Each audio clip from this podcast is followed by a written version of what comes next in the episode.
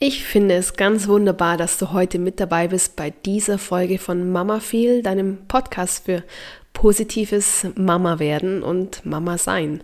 Vielleicht ist das die erste Folge, die du heute hier hörst, denn das Thema, um was es sich heute handelt, das heißt die erste Schwangerschaft. Und vielleicht bist du eben gerade ganz frisch schwanger und möchtest dich darüber informieren, was denn für die erste Schwangerschaft gerade aus meiner Sicht sehr, sehr wichtig zu beachten ist. Und deswegen heiße ich dich ganz besonders herzlich willkommen, wenn es heute deine erste Folge hier mit mir ist.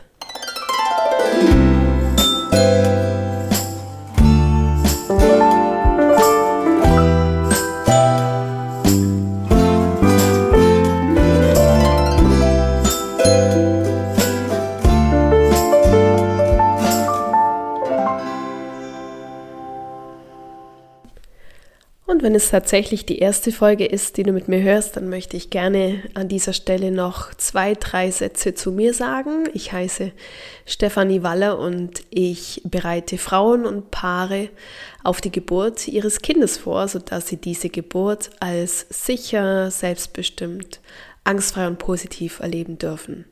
Und das mache ich nun schon seit einiger Zeit äh, mit einem Online-Geburtsvorbereitungskurs und ähm, verbinde diesen Geburtsvorbereitungskurs immer auch mit persönlicher und ja, individueller Beratung. Das mache ich über eine Facebook-Gruppe oder über ein privates Coaching.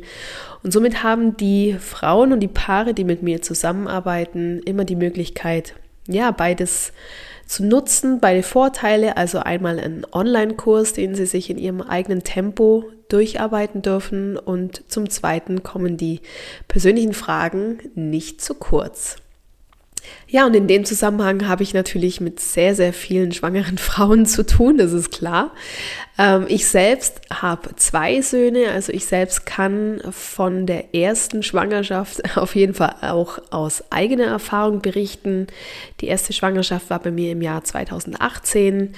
Ja, und mir geht es heute darum, dir aufzuzeigen, an was du denken solltest in dieser aufregenden Phase deines Lebens ähm, ja, was du nicht vergessen darfst, ähm, was es alles zu bedenken gibt und ähm, ja, wie du dich da auch mit deinem Partner oder mit deiner Partnerin zusammen gut äh, darauf vorbereiten kannst, auf natürlich auch auf diese Geburt, die dann am Ende dieser Schwangerschaft steht. Ich bin ein bisschen erkältet, deswegen, äh, wenn ich nasal klinge, dann liegt es das daran, dass ich ein bisschen einen Winterschnupfen habe. Ähm, aber nichtsdestotrotz, äh, denke ich, kriegen wir die Folge heute gut hin. Auf meinem Bauch liegt zudem äh, mein zweiter Sohn. Der ist jetzt im Moment etwas mehr als zwei Monate alt und äh, es ist jetzt schon sehr spät am Abend. Er schläft ganz gemütlich, aber es kann natürlich auch immer sein, dass du den auch ein bisschen äh, im Hintergrund hörst. Also sprechen wir von der ersten Schwangerschaft. Jedem Anfang wohnt ein Zauber inne und das ist sicherlich bei der ersten Schwangerschaft eine ganz, ganz, ganz große Überraschung für dich gewesen, dass es dann geklappt hat. Denn du hast immer auch eine gewisse Vorgeschichte bis zu dieser Schwangerschaft. Also entweder hast du schon sehr lange probiert, schwanger zu werden. Ähm, andererseits kann es natürlich auch sein, dass es so schnell geklappt hat, dass du auch richtig überrumpelt warst, weil du vielleicht damit gerechnet hast, dass es länger dauert. Ja, vielleicht bist du auch ungeplant und ungewollt schwanger geworden, dann ist es selbstverständlich auch eine sehr spezielle Situation, mit der du dich erstmal zurechtfinden musst. Äh, und alles äh, oder alle diese Arten, wie diese Schwangerschaft nun zustande gekommen ist, also gut, Schwangerschaften kommen in der Regel immer gleich zustande, aber so wie sie sich nun etabliert hat bei dir, Eins haben alle Schwangerschaften gemeinsam. Es sind äh, gerade in der Anfangszeit sehr viele Emotionen, die dich und deinen äh, Körper und deine Psyche ja verändern werden. Und ich habe eine separate Folge mal zum Thema Emotionen in der Frühschwangerschaft aufgenommen. Äh, und äh, ich möchte einfach an der Stelle einmal natürlich auf diese Folge verweisen und äh, zum Zweiten aber auch kurz und knapp wiederholen, dass es, äh, es eine sehr, sehr intensive Zeit für, ja, ich möchte sagen, für alle Frauen ist. Wir Frauen sind nämlich äh, gerade zu Beginn der Schwangerschaft ganz gravierend den Hormonen ausgesetzt, die mit uns gefühlt machen, was sie wollen. Und das ist eine Zeit, in der wir Frauen unglaublich glücklich sein können und gleichzeitig auch zu Tode betrübt und das gerne auch innerhalb weniger Minuten, was die Partner oft gar nicht so gut nachvollziehen können, was wir ja selber gar nicht richtig einordnen können. Und deswegen ist es ganz normal, dass auch wenn du jetzt zum Beispiel sehr lange auf die Schwangerschaft gewartet hast und du nun denkst, es ist doch jetzt genau das eingetreten, was ich mir wünsche und ich, warum, ich müsste, ich könnte doch gar nicht glücklicher sein. Warum weine ich so viel? Warum mache ich mir so viele Gedanken? Ähm, ist es jetzt doch das, was ich will? Was hat es für Auswirkungen auf mein oder auf unser Leben? Das ist ganz normal und äh, ich möchte dich da drin bestärken, auch deinen Gefühlen Raum zu geben, sie auch anzusprechen vor einer Freundin zum Beispiel, der du dich auch gleich am Anfang von einer Schwangerschaft ähm, öffnen möchtest. Und ähm, also das ist gar nichts Ungewöhnliches und ich glaube mir dieses Bild aus dem Fernsehen, wo eine Frau ihren Schwangerschaftstest in der Hand hält, der positiv anzeigt und sie und ihr Partner oder ihre Partnerin fallen sich lachend und vor Freude weinend in die Arme und können ihr Glück kaum fassen. Das ist äh, natürlich auch Realität, aber was auch viel, viel häufiger noch Realität ist, ist es eher, dass Frauen ja, mit gemischten Gefühlen auf diesen Test schauen und ähm, es quasi irgendwie gar nicht richtig fassen können. Und diese Emotionen zu Beginn sind sind für alle Frauen neu und gerade wenn man in der ersten Schwangerschaft angelangt ist, dann ist es natürlich etwas, was man noch gar nicht erlebt hat. Also Emotionen und Emotionsachterbahnfahrten am Anfang der Schwangerschaft sind sehr, sehr normal. Ja, und jetzt hast du vielleicht gerade erst vor kurzem einen positiven Schwangerschaftstest in der Hand halten dürfen. Vielleicht ist es auch schon etwas länger her, aber ich fange jetzt trotzdem mal beim Beginn an. Dann ist es so, dass ähm, einer der ersten Taten, vielleicht machst du auch mehrere Tests, das kann sein, aber einer der ersten Taten sollte es dann sein, dass du bei deinem Gynäkologen oder bei deiner Gynäkologin anrufst, um diese Schwangerschaft offiziell bestätigen zu lassen und auch um offiziell nachsehen lassen zu können, ob die Schwangerschaft nicht nur intakt ist, sondern ob sie auch an der richtigen Stelle sitzt. Das klingt jetzt vielleicht ein bisschen komisch, aber es gibt zum Beispiel auch die Möglichkeit einer Eileiterschwangerschaft. Das ist dann eine Schwangerschaft, die nicht ausgetragen werden kann. Ähm, eine Eileiterschwangerschaft ähm, bringt trotzdem eine normale ähm, oder einen normalen positiven Schwangerschaftstest. Und das ist einfach etwas, was man als Frau zu Beginn abklären lassen muss. Die meisten Schwangerschaften sind keine Eileiterschwangerschaft, also mir geht es hier nicht darum, dir in irgendeiner Form Sorge oder Angst zu machen, aber ich möchte einfach auch erklären, was passieren kann, was es geben kann und äh, von den Schwangerschaften, die quasi nicht austragungsfähig sind, ist einfach die Eileiterschwangerschaft eine, die sehr also dann am häufigsten ähm, ja, bemerkt wird. Es gibt nämlich noch das Windei zum Beispiel, aber ja, und trotzdem ist es alles eher das, was selten vorkommt. Das heißt ganz einfach, dass wenn du einen positiven Test hast, dass du dann bei deinem Gynäkologen anrufst und dort wird dir dann ein Termin gegeben. Wann der erste Termin ist, das ist sehr unterschiedlich. Das handhaben die Ärzte einfach individuell. Manche lassen äh, Frauen tatsächlich schon sehr, sehr früh in der Schwangerschaft antanzen, während andere warten, ja, zum Teil bis zur achten Schwangerschaftswoche. Ich ähm, persönlich ähm, bin der Meinung, dass es mehr Sinn macht, dass es erst später ist, der erste Termin, auch wenn es natürlich was ist, was man als Frau kaum erwarten kann. Ja, wenn man da zwei Wochen warten muss, das ist irre, irre lang gefühlt oder noch länger. Je nachdem, wie früh du einfach dein Testergebnis in der Hand hältst, kann es ja auch mal bis zu fünf Wochen dauern, bis du den ersten Termin hast. Ich erinnere mich, bei meiner zweiten Schwangerschaft war das der Fall, da habe ich über fünf Wochen gewartet. Das ist natürlich echt eine lange Zeit.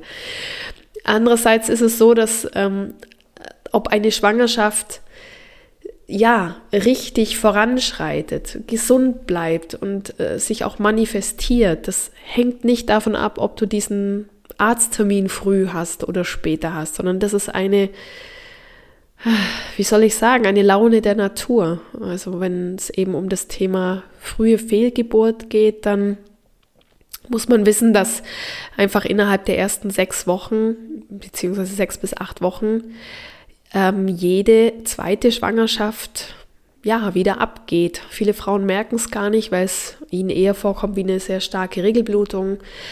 Ähm, aber ja, ob das eben passiert oder nicht, hängt nicht davon ab, ob der Arzttermin früher oder später ist.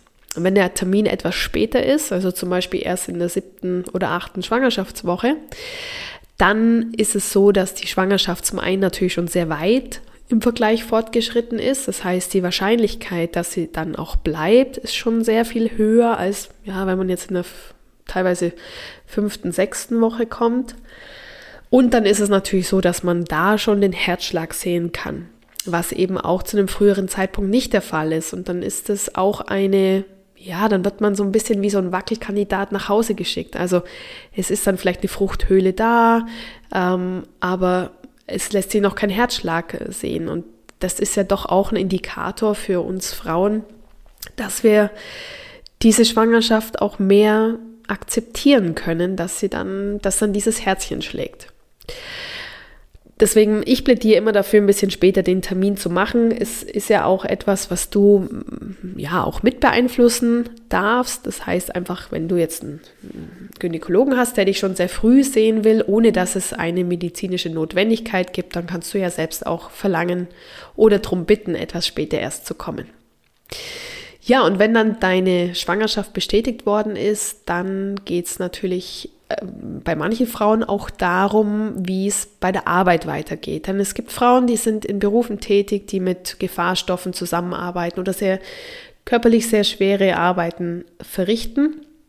Und wenn du eine Arbeit hast, äh, bei der du dann aufgrund deiner Schwangerschaft nicht mehr arbeiten darfst, oder wo du einfach eine Veränderung deiner Berufstätigkeit brauchst, dann ist das etwas, was dann in dem Moment schon mit deinem Frauenarzt oder deiner Frauenärztin besprochen wird. Und dann ist es auch schon der Grund, weshalb du mit deinem Arbeitgeber schon so früh sprechen musst. Einfach damit der natürlich entsprechend reagieren kann und dir zum Beispiel eine andere Tätigkeit anbieten kann oder muss. Ansonsten ist es so, dass die Kommunikation bezüglich der nun bestehenden Schwangerschaft immer etwas ist, was ich dir an der Stelle ja mitgeben möchte, was du einfach gut überlegen musst, wie du das machst. Und das ist etwas, was ich dir auch empfehlen würde, unbedingt mit deinem Partner oder deiner Partnerin zu besprechen, damit ihr euch natürlich auch da einig seid und nicht der eine der Familie nichts erzählt und dann der andere dann aber doch und dann ja, ist natürlich irgendwie der Witz weg.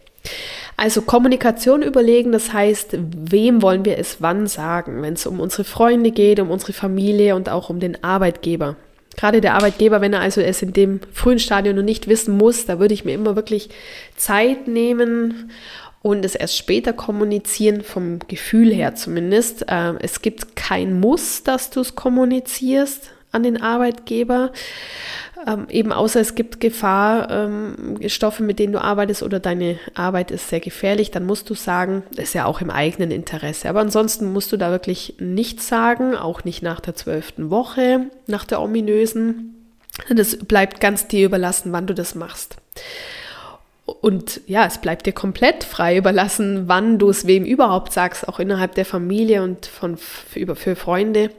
Es gibt eben immer, ich hatte gerade schon diese zwölfte Woche angesprochen, es gibt eben dieses, äh, diese magische Grenze in Anführungsstrichen, wenn du in der zwölften Schwangerschaftswoche angekommen bist oder wenn du sie abgeschlossen hast, dann ähm, ja, sagt man einfach, dass die Gefahr der Fehlgeburt sehr, sehr niedrig geworden ist. Und das stimmt auch, das ist so. Und für viele Frauen bedeutet das auch immer noch, so lange warten zu wollen, bis man Freunde und Familie ja, mit der Schwangerschaft überrascht.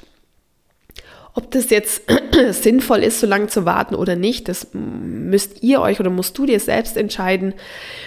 Denn es ist so, dass wenn du dein Kind verlieren solltest, kurz vorher oder eben auch einfach, ja, einfach nach, nach dem positiven Ergebnis, wenn du dann dein Kind verlieren solltest, dann wird es unter Umständen etwas sein, was dich hart trifft und was du eben gerne auch mit Familienangehörigen oder mit engen Freunden besprechen möchtest. Und wenn du dann quasi erst sagen musst, übrigens, ich war schwanger, habe es aber wieder verloren, ist es ja natürlich auch eher ein bisschen schwieriger, als wenn deine Familie oder deine Freunde schon Bescheid wissen. Aber entscheide das wirklich ganz allein für dich. Ich will dir damit einfach nur sagen, überlegst dir, wie du es machst. Und ähm, manchmal ist man so euphorisch nach der positiven Nachricht, dass man am liebsten das in die Welt hinausschreien möchte und auch vielleicht ähm, sofort alle anrufen möchte. Ähm, überlegt euch, wie ihr das macht. Ich finde eben gerade dahingehend auch zum Beispiel die Facebook-Gruppe, die ich betreue, sehr spannend, weil es natürlich eine Plattform ist äh, für Frauen, wo sie sich eben schon sehr früh offenbaren können. In einem sehr anonymen Rahmen, ohne ja, im Grunde genommen dann auch vielleicht die Befürchtung haben zu müssen, wenn das Kind dann sich doch ähm, nicht manifestiert, beziehungsweise die Schwangerschaft nicht äh, manifestiert, dass dann sehr unangenehme Gespräche kommen könnten oder ähnliches, sondern es kann dann ja auch eher wieder ein Umfeld sein, in dem man sich auffangen lassen kann. Und zwar eben in dem, in der in dem in der Intensität, wie man das selber dann gerne möchte. Einfach, wenn ich nicht mehr in die Gruppe hineingehe, dann bekomme ich keinen Zuspruch und wenn ich mehr Zuspruch brauche, bin ich eben öfter in der Gruppe unterwegs. Deswegen die Facebook-Gruppe ist da ein ganz guter Ort, um sich frühzeitig öffnen zu können. Ja, wenn du nun schon sehr früh weißt, dass du schwanger bist, dann gibt es eine Sache, die du ja schon zu einem sehr frühen Zeitpunkt auch klären solltest. Und zwar geht es da um das Thema Wochenbetthebamme. Ich empfehle jeder, jeder, jeder Frau, auch Frauen, die nicht die erste Schwangerschaft haben, auch Frauen, die sagen, ich habe so ein tolles Umfeld, ich habe eine tolle Mama, die mir hilft, ähm, ich habe einen tollen Partner. Ich empfehle allen uneingeschränkt. Ich empfehle auch Hebammen, dass sie sich um eine Wochenbetthebamme bemühen. Und da gerade in Deutschland da ein sehr großer Mangel an Wochenbetthebammen herrscht, ist es wirklich notwendig, dass du dir da ganz früh äh, Gedanken dazu machst, wer da die richtige Person für dich sein kann. Du findest da im Internet viele Adressen und häufig ist es auch tatsächlich notwendig, dass du viele Hebammen anschreibst oder abtelefonierst um eine zu finden, die dann in x Wochen tatsächlich Zeit für dich hat. Warte da wirklich nicht zu lang, lieber zu früh als zu spät. Ja, und ähm, neben der Wochenbetthebamme gibt es noch ein andere oder eine andere Entscheidung oder einen anderen Punkt, über den du dir auch schon recht früh Gedanken machen solltest. Und zwar geht es um die Auswahl des Geburtsortes. Und zwar gibt es ja verschiedene Möglichkeiten bei den Geburtsorten. Im Grunde genommen gibt es ja drei Geburtsorte. Es gibt ganz klassisch das Krankenhaus. Äh, dort finden über 98 Prozent aller Geburten statt. Es gibt darüber hinaus aber auch die Hausgeburt bei dir zu Hause und es gibt die äh, Geburt im Geburtshaus. Und mir geht es darum, dass wenn du dir also nicht den klassischen Weg aussuchst im Krankenhaus, sondern wenn du dich für eine Hausgeburt interessierst oder für das Geburtshaus, dann musst du dich da wirklich frühzeitig dafür entscheiden, dich dort informieren, wenn es jetzt ums Geburtshaus geht und dich dann auch dort anmelden, denn die Plätze sind sehr stark begrenzt ich sag mal so, ein Krankenhaus bzw. eine Krankenhausgeburt, die lässt sich ja immer ganz kurzfristig organisieren. Das, da ist es gar nicht so wichtig, dich da schon sehr früh damit zu beschäftigen. Aber wenn du sagst, du möchtest gerne in ein Geburtshaus gehen, wie gesagt, da sind die Plätze sehr stark begrenzt und da lohnt es sich sehr früh aktiv zu werden. Wenn du dir eine Hausgeburt vorstellen kannst, dann ist es auch da gut, wenn du sehr früh die Entscheidung triffst, denn du brauchst dann auch eine Hebamme, die mit dir zu Hause diese Geburt erleben wird.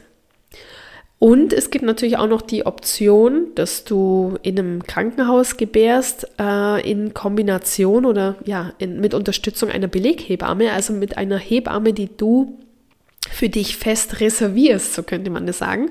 Und eben nicht einfach hingehst und dann mit dem Geburtsteam vor Ort gebärst, sondern mit deiner persönlichen Hebamme. Und so schwierig es ist, eine Wochenbetthebamme zu finden, ist es quasi nochmal ein, ein bisschen schwieriger, ein bisschen viel schwieriger, eine Beleghebamme zu finden, die dann zu dem Zeitpunkt ähm, eben gerade nicht Urlaub hat, die äh, da noch freie Kapazitäten hat und die das überhaupt auch macht. Also deswegen macht dir wirklich recht bald Gedanken über den Geburtsort und ähm, werd dann entsprechend aktiv. Relativ bald am Anfang deiner Schwangerschaft. Das ist zwar vielleicht, wenn du frisch schwanger bist, noch alles irre, irre, irre weit weg, aber du wirst sehen, die Zeit vergeht einfach so schnell. Relativ bald kommt äh, ein Thema auf dich beziehungsweise auf euch zu, über das ihr euch einfach auch schon ein bisschen vorher informiert haben solltet. Es geht um Pränataltests. Und das sind verschiedene Tests, mit denen du ja so circa im äh, Ende des ähm, oder also so im dritten Monat deiner Schwangerschaft äh, wo du dir dann Gedanken drüber machen solltest, ob du diese Tests machen möchtest. Da geht es äh, darum, Trisomien äh, zu erkennen. Es kann aber natürlich auch noch andere, ja, mm, ich sag jetzt mal, äh, Gendefekte oder Krankheiten geben, die da untersucht werden durch verschiedene Tests, durch Ultraschall, durch aber auch äh, invasive Tests durch nicht-invasive Tests, das sind die NIPT-Tests oder die NIPT, nicht-invasiven Pränataltests. So, und da gibt es einfach irre viel. Also ich sage jetzt einfach nur so ein bisschen so, was es so grob gibt. Aber ich möchte gerne ans Herz legen, dass du dir äh, vorher Gedanken machst, und das kannst du wunderbar im Internet auch nachlesen, was es alles gibt, beziehungsweise frag doch bei einer bei einer Untersuchung mal bei deinem Gynäkologen nach, welche Tests er anbietet und was Vor- und Nachteile sind. Du kannst natürlich auch fragen, was er oder was sie dir da empfiehlt, aber ich würde immer mir die Vor- und Nachteile geben lassen oder die Gefahren, die dabei bestehen können und äh, dann entsprechend überlegen, was denn für dich oder für euch die Konsequenz wäre, bei einem entsprechenden Ergebnis. Das war, ist jetzt sehr allgemein gesprochen, aber einfach mal ein Beispiel, ein einfach ganz klassisches Beispiel, ganz einfach zu verstehen. Wenn du nun die Nackenfaltenmessung machst, äh, bei der Nackenfaltenmessung wird äh, die Trisomie 21, also das Down-Syndrom mm, sozusagen mm, ja, ähm, gemessen oder die, die Wahrscheinlichkeit, dass dein Kind Trisomie 21 hat, also das äh, 21. Chromosom dreimal vorkommt äh, in, in der DNA des Kindes. Dann ähm, gibt es die Nackenfaltenmessung und dann gibt es eben entsprechend, wenn dann das auffällig ist, noch weitere Tests, die schlussendlich nie hundertprozentig ausschließen werden, dass es ähm, keine Trisomie 21 ist, aber die schlussendlich doch ja dann doch sehr aufschlussreich sind. Die Frage, die du dir aber immer vor diesen Tests machen solltest oder ihr euch machen solltet, ist immer, wie reagieren wir denn, wenn der Test am Ende auffällig ist? Wenn also das Testergebnis am Ende sagt zu einer annähernd hundertprozentigen Wahrscheinlichkeit, 100% Wahrscheinlichkeit wird es nie geben, aber oder Sicherheit wird es nie geben, aber zu einer annähernd hundertprozentigen Wahrscheinlichkeit wird unser Kind eine Trisomie 21 haben. Was bedeutet denn das für uns? Denn diese Tests werden ja doch relativ am Anfang der Schwangerschaft gemacht. Es ist zwar dann die Zeit schon vorbei, in der du mh, hm, dich regulär für, für einen Schwangerschaftsabbruch entscheiden könntest, aber ein positiver Trisomie 21 Befund ist etwas, was dir die Möglichkeit gibt, auch noch später eine, einen Schwangerschaftsabbruch zu machen. Ähm, aber ich finde es eben sehr, sehr wichtig, dass ihr euch vorher überlegt, was macht ihr mit diesem Ergebnis.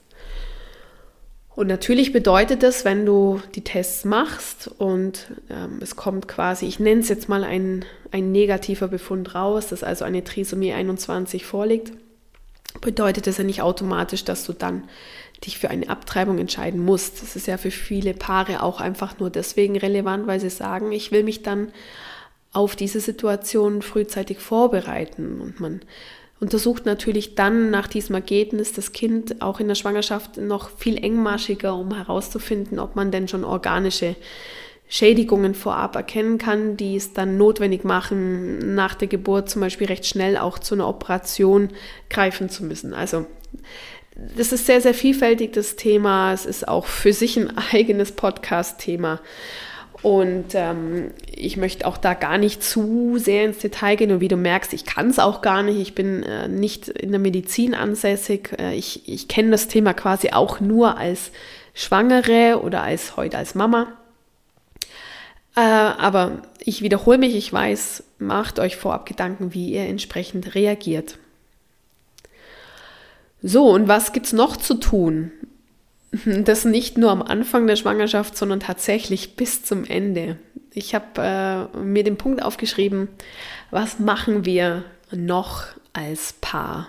Das heißt einfach, diese Zweierbeziehung, die ihr jetzt habt, die wird tatsächlich in einigen Tagen, Wochen oder Monaten so nicht mehr existieren. Das ist auch das, was ihr euch wünscht oder was ihr auch für euch akzeptiert habt, wenn ihr euch jetzt die oder wenn euch die Schwangerschaft überrascht hat.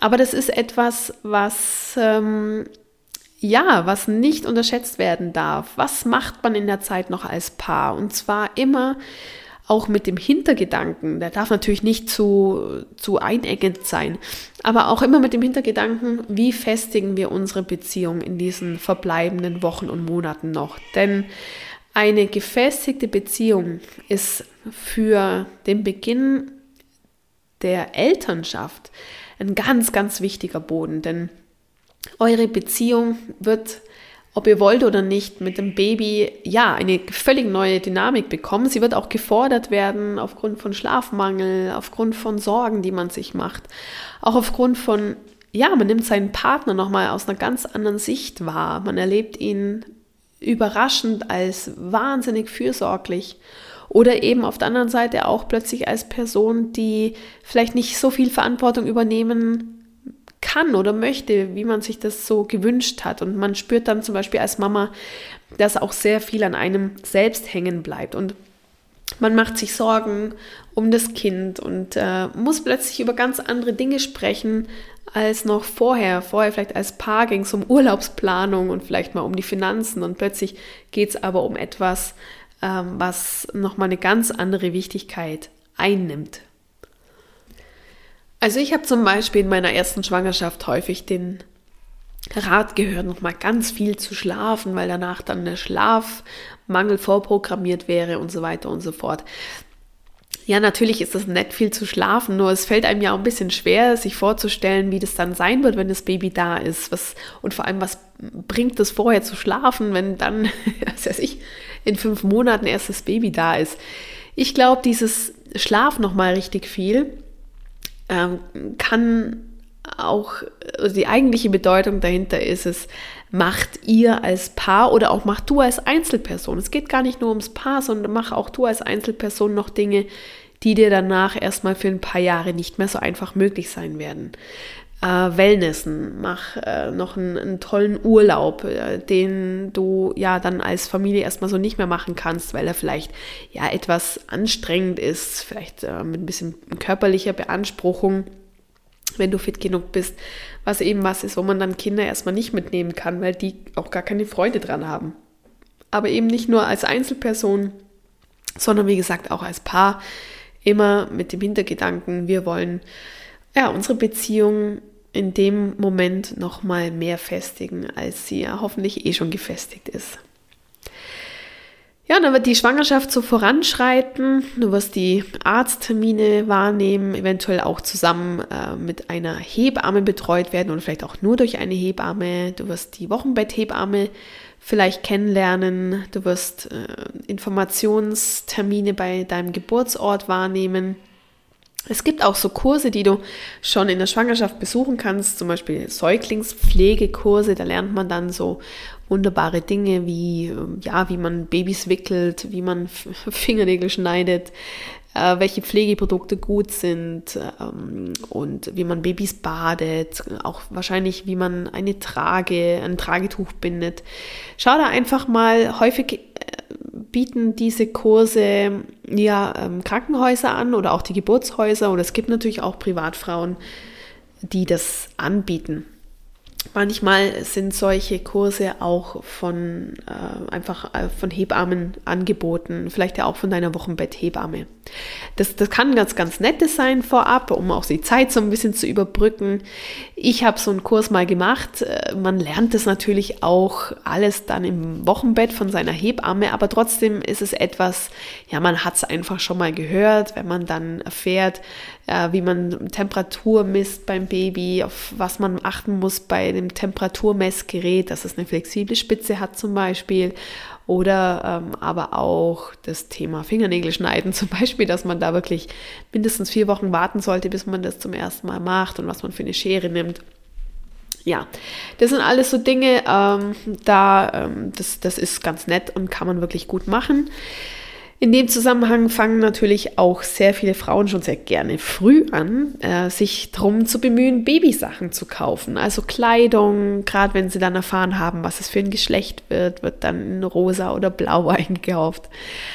Ich möchte da sagen, es gibt wirklich meiner Meinung nach äh, neben Bodies und neben Windeln äh, drei Dinge, die du unbedingt haben musst. Das ist einmal äh, eine Autoschale, also eine, ein, ein Babysitz, wo das Baby dann hineinsitzen kann, wenn ihr Auto fahrt. Das muss vor der Geburt da sein, dass das Baby dann auch äh, nach der Geburt abgeholt werden kann, außer du hast natürlich eine Hausgeburt und kein Auto, dann brauchst du das jetzt nicht. Okay. Dann braucht ihr ein Beistellbett, wo dein Baby dann ganz nah bei dir schlafen kann. Und die dritte Sache ist eine ja, es ist dann entweder der Kinderwagen oder ein gutes Tragtuch, mit dem du dein Baby am Anfang von A nach B bewegen kannst. Wenn du mal einkaufen gehst und wenn du mal spazieren gehst, dass du dein Baby mitnehmen kannst. Nicht alle Babys mögen gern Kinderwegen und ich finde auch, es muss gar nicht unbedingt sein, dass man einen Kinderwagen hat weil das sich so immer so als Standard anbietet äh, irgendwie. Nee, es kann auch ein wunderbares Tragtuch sein. Ist auch viel, viel günstiger und praktischer zum Mitnehmen. Ja, dann schreitet diese Schwangerschaft, wie gesagt, weiter, weiter, weiter, weiter voran. Dann möchte ich dir gerne noch mit auf den Weg geben, dass du dich schon mal mit dem Thema Stillen beschäftigst. Und zwar first of all natürlich damit, ob du stillen möchtest.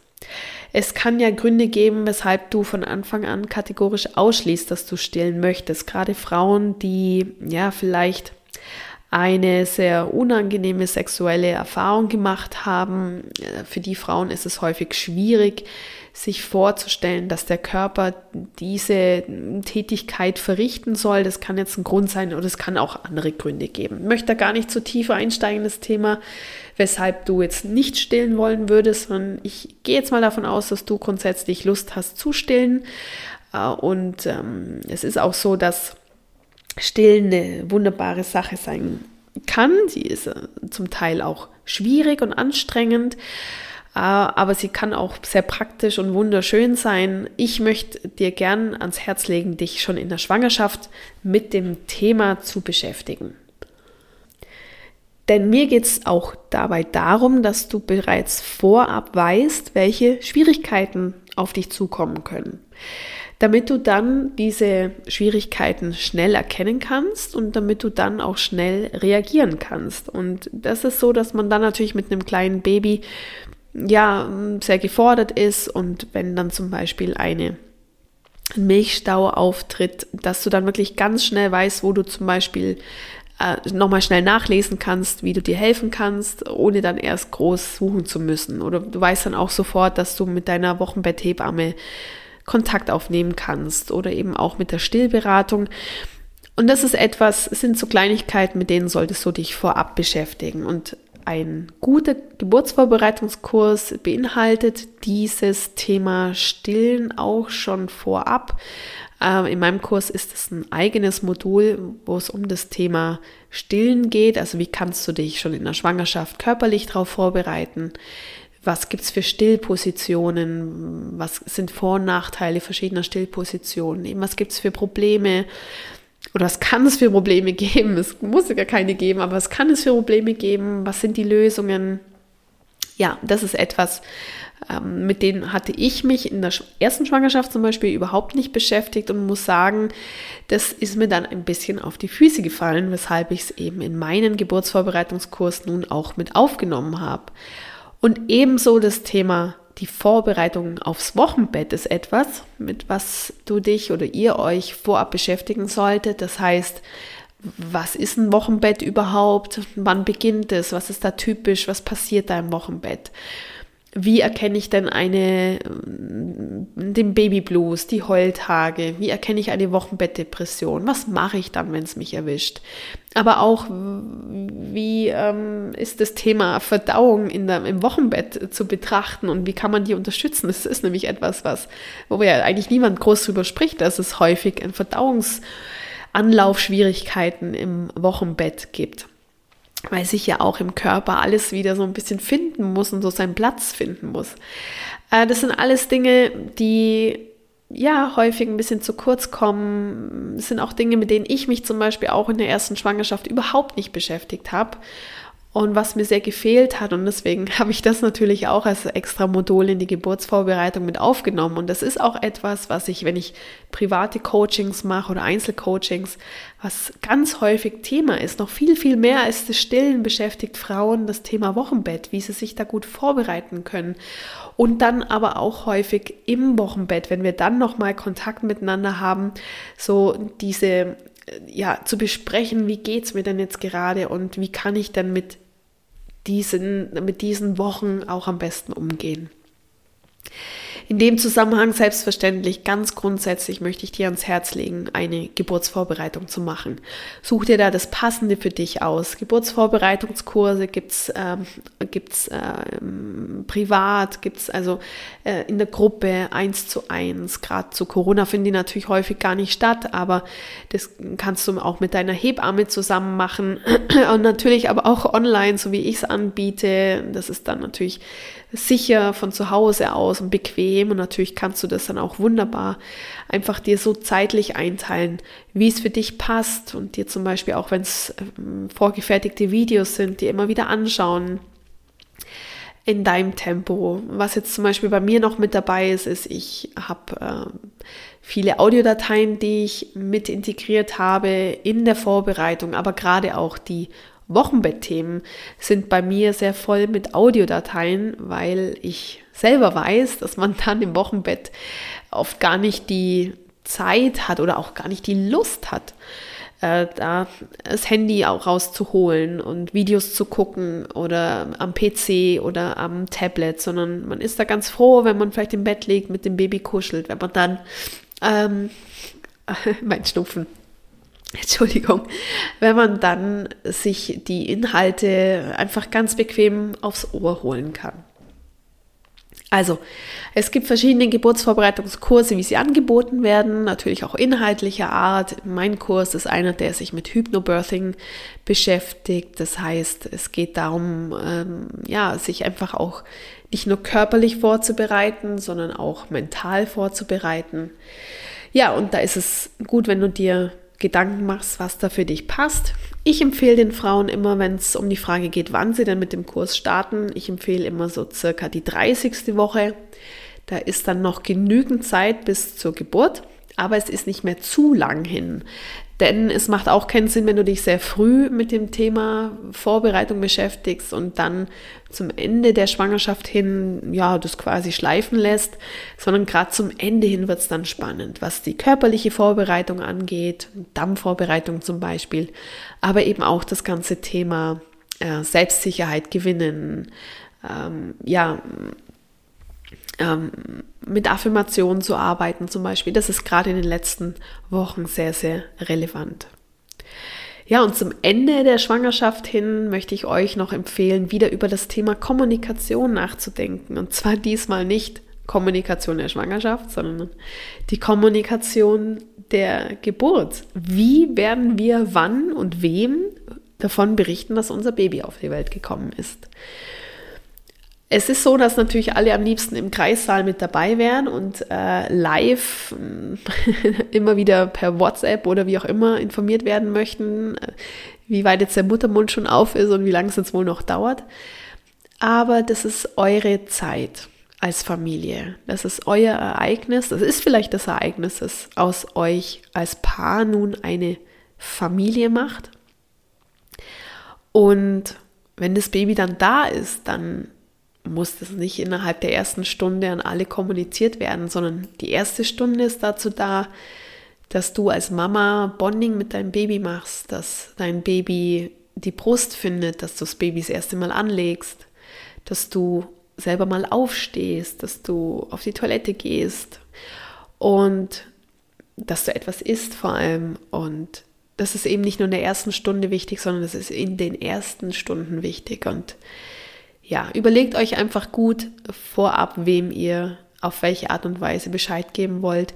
Und es geht nicht nur um die Kommunikation der Geburt, sondern es geht natürlich auch darum, dass ihr euch überlegt, welchen Besuch ihr wann empfangen wollt ja, jetzt mit Corona ist es so, dass natürlich in den Krankenhäusern ganz häufig gar kein Besuch gestattet ist. Das macht es fast leichter, denn man muss niemandem absagen. Aber äh, überlegt euch für euch auch, wie ihr das dann zu Hause regeln wollt. Ja, und das war jetzt so irgendwie doch schnell, schnell, aber doch in relativ langer Zeit, was so die erste Schwangerschaft ausmacht. Da ist natürlich, steckt noch so, so viel mehr drin und über viele Themen könnte man noch viel ausführlicher sprechen. Aber mir war es jetzt wichtig, dir mal einen Überblick zu geben und auf einzelne Themen auch etwas mehr einzugehen. Ich habe ja meine Facebook-Gruppe das ein oder andere Mal erwähnt. Ich lade dich selbstverständlich gerne ein, wenn du die noch nicht kennst, dort dich mal äh, einzufinden, mal eine, eine Beitrittsanfrage zu stellen, wenn du möchtest. Den Link dazu findest du in den Show Notes und da findest du auch den Link zu meinem Geburtsvorbereitungskurs, den ich dir natürlich ans Herz lege und der, ja, ich finde, ähm, ja eine ganz, ganz tolle Sache ist. Und viele andere Frauen finden es übrigens auch. Und äh, deswegen kann ich dir den wirklich aus ganzem Herzen empfehlen. Ich wünsche dir alles, alles erdenklich Gute für deine Schwangerschaft, egal an welchem Punkt du jetzt gerade bist. Und ähm, freue mich, wenn du Mama viel treu bleibst und den Podcast abonnierst und gern mal wieder reinhörst. Alles Liebe für dich und für dein Baby, deine Stefanie.